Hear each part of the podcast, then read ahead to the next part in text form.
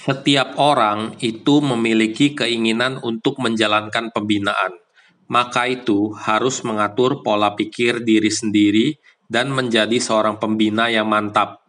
Tidak peduli ketemu hal yang baik ataupun tidak baik, tetaplah harus mempertahankan hati pembinaan. Wajangan yen cangtaren.